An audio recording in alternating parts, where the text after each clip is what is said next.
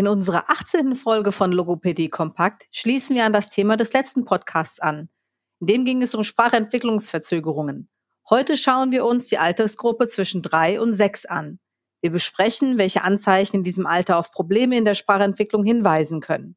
Wir besprechen, welche Auffälligkeiten in der Aussprache, dem Wortschatzerwerb und der Grammatik auftreten und darauf hindeuten können, dass eine sprachtherapeutische Behandlung notwendig ist.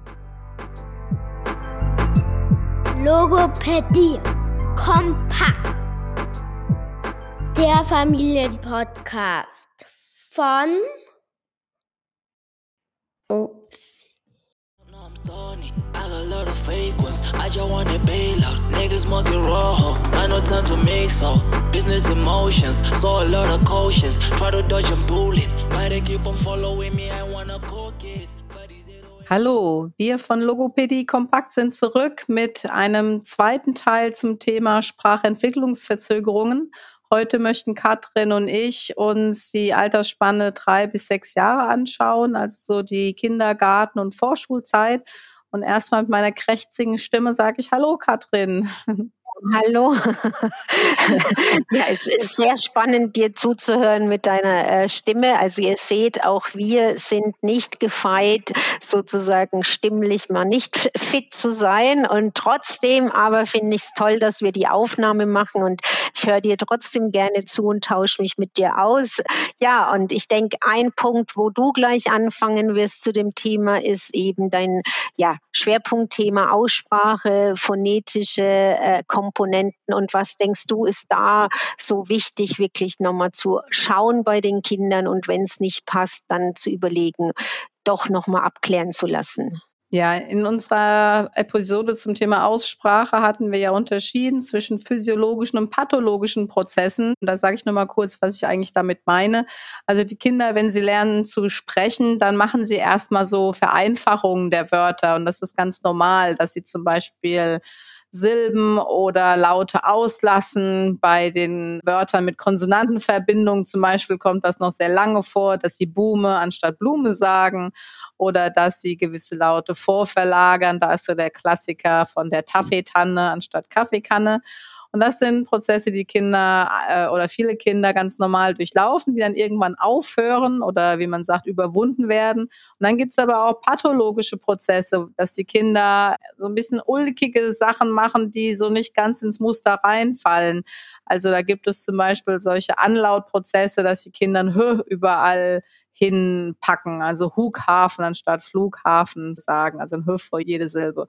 Und das sind so Prozesse, die eben nicht typisch sind. Und da muss man dann gucken, dass man die sich schon etwas genauer anguckt, also Störungen schon früh erkennt und auch angeht.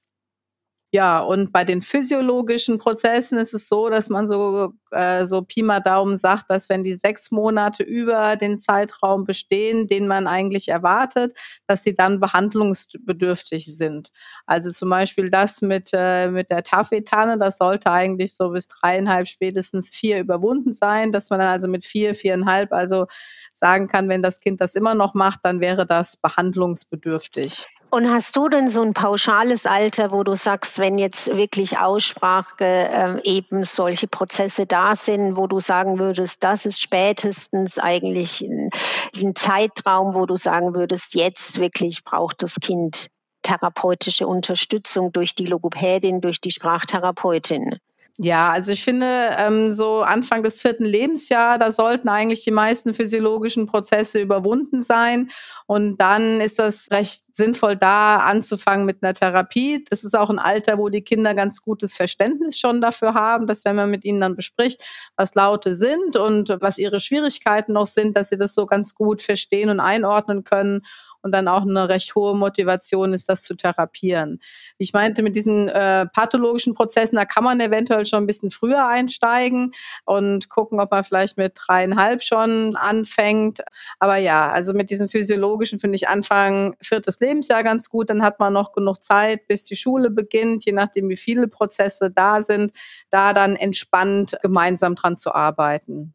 Genau, und was hast du denn noch zu sagen, so jetzt zur phonetischen, also eher dann wirklich artikulatorischen? Was gibt es da denn noch zu beachten? Ja, da ist ja so der Klassiker das Lispeln und da ist wichtig zu erwähnen, dass das eben nicht so eine phonologische äh, Komponente hat, sondern eine phonetische. Das Kind hat also Probleme, das auszusprechen. Manche Kinder haben auch Probleme mit dem, dass sie das irgendwie so lateral bilden, dass sie, dass das an der Seite rausgeht. Das ist dann die Schule anstatt die Schule. Und das ist also eine motorische Störung oder Fehlbildung der Laute. Und in dem Zusammenhang muss man sagen, das äh, hält noch viel länger an, das Lispeln und diese, äh, diese motorischen Störungen. Also das kann noch bis acht, neun Jahre sein. Das heißt, da würde ich jetzt keinen Stress machen, das mit vier schon anzugehen. Das wäre viel zu früh. Das bedeutet auch für die Kinder, dass sie da sehr trainieren müssen. Ich sage immer, dass wir in die Muckibude gehen. Also man muss äh, wirklich diese Laute dann miteinander trainieren. Und das bedeutet, dass die Kinder da schon auch ein gewisses Durchhaltevermögen und Motivation zeigen müssen, um, um da voran voranzukommen. Ja, und also da finde ich auch, das hatte ich ja jetzt schon ein, zwei Mal auch angesprochen, wir sind da ja selber betroffen. Also Noah, der mhm. lispelt ja, also finde für meine Bedürfnisse her also wirklich extrem. Und also da ist auch das, wo ich klar merke, die Kinder müssen das genau wie du sagst wollen. Also weil, wie du jetzt meintest, man muss Muskeln eben trainieren und da braucht das Kind auch eine Motivation und eine Einsicht, äh, dass es das auch machen will. Also aber ich finde, das ist wirklich auch noch was, wo ihr auch nochmal schauen könnt. Also nicht selten ist es dann auch so, dass man ähm, mit beim Zahnarzt oder der Kieferorthopäde gegebenenfalls auch sagt, hey, also das müsste geändert werden, weil nicht selten dann auch, wenn das Kind so extrem lispelt, auch äh, die Zunge immer wieder gegen die Zähne drückt und sich dann auch das Gebiss verändert. Und also ich denke, das wäre aber auch was, wenn ihr wie merkt, okay, das Lispeln ist wirklich extrem, dann ähm, da auch nochmal zu schauen mit beim Zahnwechsel wirklich drauf zu schauen und wenn sich so wie die Zähne verändern, da lohnt sich auch nochmal gemeinsam mit dem Zahnarzt oder Kieferorthopäden zu besprechen, macht da eine logopädische Therapie eben Sinn.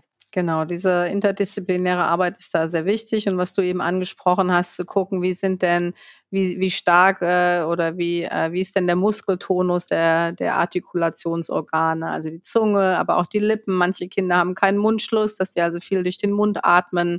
Das sind dann halt Dinge, die vorher angegangen werden äh, müssen. Da werden wir auch nochmal einen speziellen Podcast zu machen zum Thema, wie man das nennt, myofunktionelle Störungen und Lispeln und was darauf zu achten ist. Aber jetzt einfach schon mal so als Hinweis, wenn ihr merkt, euer Kind hat immer den Mund offen und die Lippe, die klar, die Unterlippe klafft so nach vorne. Das sind so auch klare Anzeichen, dass da vom Muskeltonus her die Kinder zu schlaff sind und da kann man dann auch viel erstmal noch trainieren mit den Kindern, bevor man überhaupt dann an das Lispeln äh, denkt. Genau, und da kann, also da freue ich mich schon auf diese äh, Folge, weil da kann ich dann mein Leidensthema, was uns gerade beschäftigt, da viele Ideen geben, äh, was man äh, wie unterstützend machen kann, aber auch ja, wie letztendlich es nicht so einfach ist, das auch dann wieder zu beheben. Genau. Ja, ein Bereich, den äh, dann eben auch noch wir ansprechen wollen, ist so der Bereich des Wortschatzes. Also was, was kann da wirklich auch dann recht schnell ins Auge fallen? Und bei Wortschatz ist es so, dass zum einen eben, wenn ihr merkt, euer Kind so im Vorschulalter äh, braucht lange, um auf Wörter zu kommen oder sagt teilweise, ah, mir fällt es jetzt gerade nicht ein und umschreibt eben viele Wörter, weil es eben nicht schnell auf das Wort Wort kommt, aber dann auch wieder Phasen hat, wo es aufs Wort kommt, also auf die Wortform. Das ist eben auch was, wo man klar sagen kann, hey, das wäre ein Bereich für die Logopädin, sich das genauer anzuschauen. Das nennt man nämlich bei uns jetzt im Fach, also im, im Fachbereich Wortfindungsprobleme. Und also das ist meistens, sagt man auch, therapiebedürftig wirklich so im Vorschulbereich.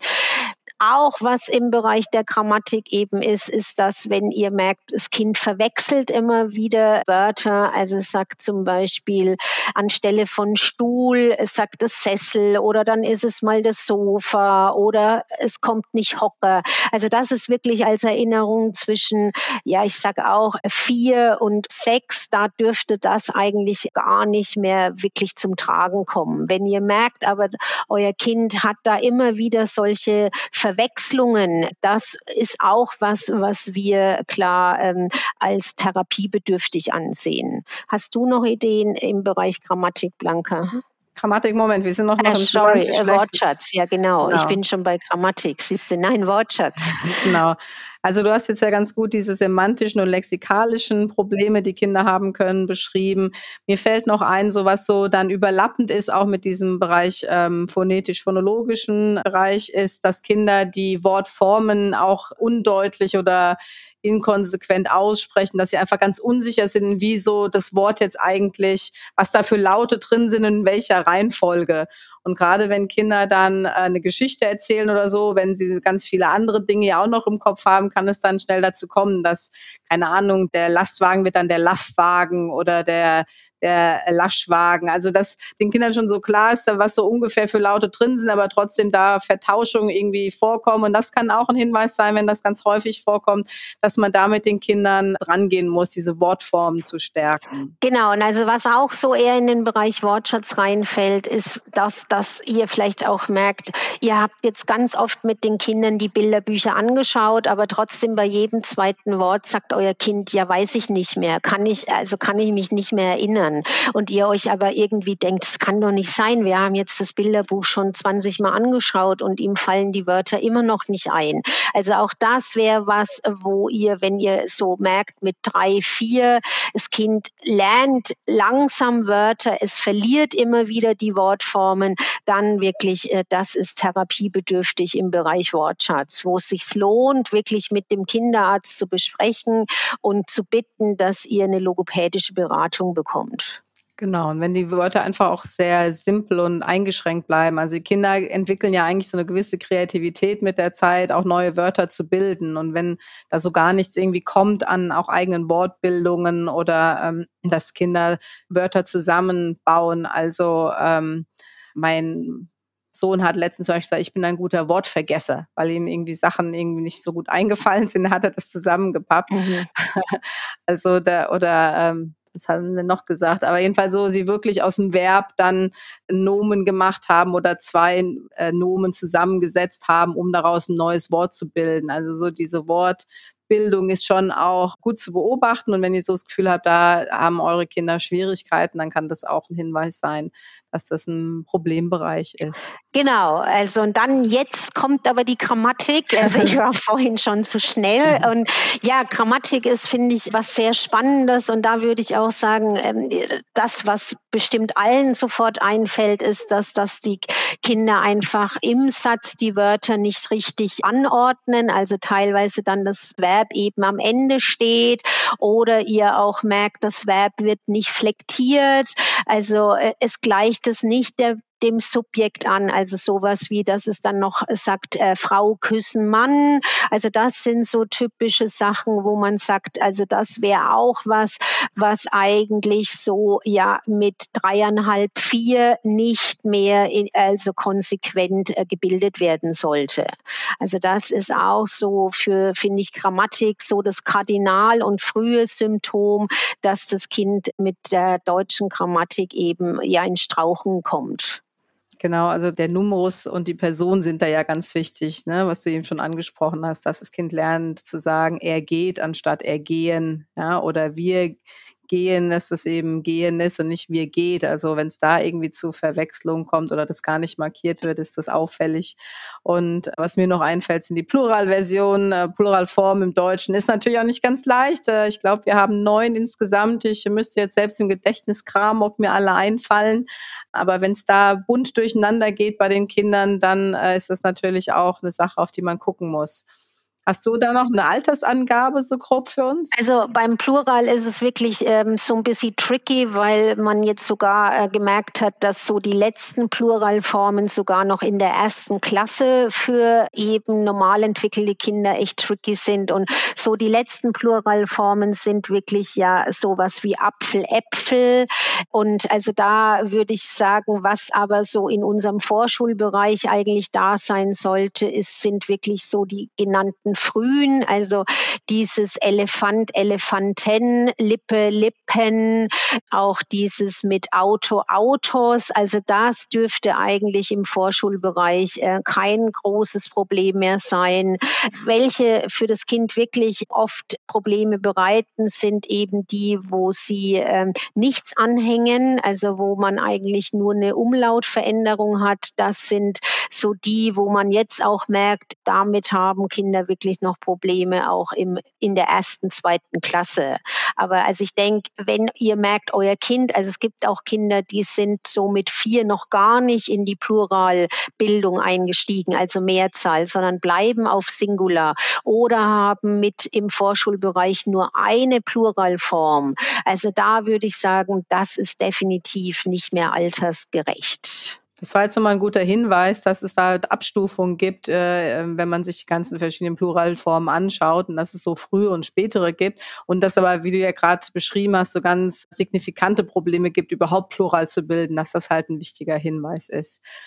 Ja, und ich denke, also was da auch noch äh, mir so einfällt zu Grammatik, ist wirklich auch nochmal zu schauen, bildet euer Kind so ja mit vier auch Nebensätze. Also und auch wenn es Nebensätze bildet, ist da wirklich der Einleiter auch vorhanden. Also weil äh, das ist auch was, was man jetzt mittlerweile immer mehr merkt, dass dann zwar das Kind sozusagen im Nebensatz das Verb am Ende hat, aber der Einleiter, also dieses weil, das, ob, also das fehlt eben, das wird wie ausgelassen. Und das ist aber auch ein Kennzeichen dafür, dass das Kind eigentlich die Nebensatzstruktur noch nicht wirklich verstanden hat. Und ich würde sagen, wenn euer Kind das mit vier, viereinhalb auch noch macht, dann äh, auch das lohnt sich, nochmal zum Kinderarzt zu gehen, zu sagen, hey, hier passt was von der Grammatik nicht und dann eben auch mit der Logopädin oder dem Logopäden nochmal genauer drauf schauen. Okay, super. Gibt es noch irgendwie einen anderen Marker oder einen Bereich aus der Grammatik, wo du sagen würdest, da müssen wir hinschauen? Also ich würde sagen, es ist jetzt nicht unbedingt, also es ist eigentlich äh, nichts Grammatisches, sondern eher Lexikalisches, was wir vorhin nicht besprochen haben, aber das ist Genus. Also wirklich, dass ihr schaut, sagt das Kind jetzt der Butter oder sagt das Kind eben der Frau, also hat das Probleme mit wirklich dem Artikel, weil das ist was, was das Kind ja braucht, dann auch für die Fälle, also für Kasus und auch für verschiedene andere Bereiche, im, also für andere Strukturen. Und wenn ihr merkt, euer Kind hat so mit drei, vier wirklich starke Probleme mit dem Genus, also ich würde sogar sagen, wirklich mit drei spätestens da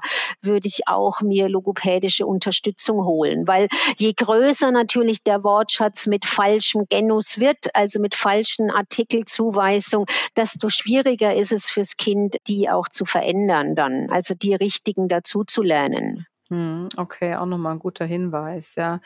Vielleicht, also wir hatten ja jetzt einige Folgen zur Thema Mehrsprachigkeit, vielleicht einfach nur nochmal der Hinweis, dass natürlich bei mehrsprachigen Kindern manche Bereiche noch etwas mehr durcheinander gehen jetzt als bei einsprachig deutsch aufwachsenden Kindern dass dann da überlegt werden muss, welche Strukturen gibt es in beiden Sprachen und welche halt nicht. Also mir fiel gerade jetzt noch ein, als ich ganz am Anfang meiner Logopädiearbeit ein türkisches Kind hatte und die Präpositionen so ein Riesenthema für das Kind waren, dann mal zu erfahren, dass gar keine Präposition im Türkischen gibt, war dann doch ein sehr erhellender Moment. Es tat mir schrecklich leid und ich dachte, ich hätte dann vielleicht den Fokus doch auf etwas anderes lenken sollen, als jetzt auf diese Präpositionen rumzureiten.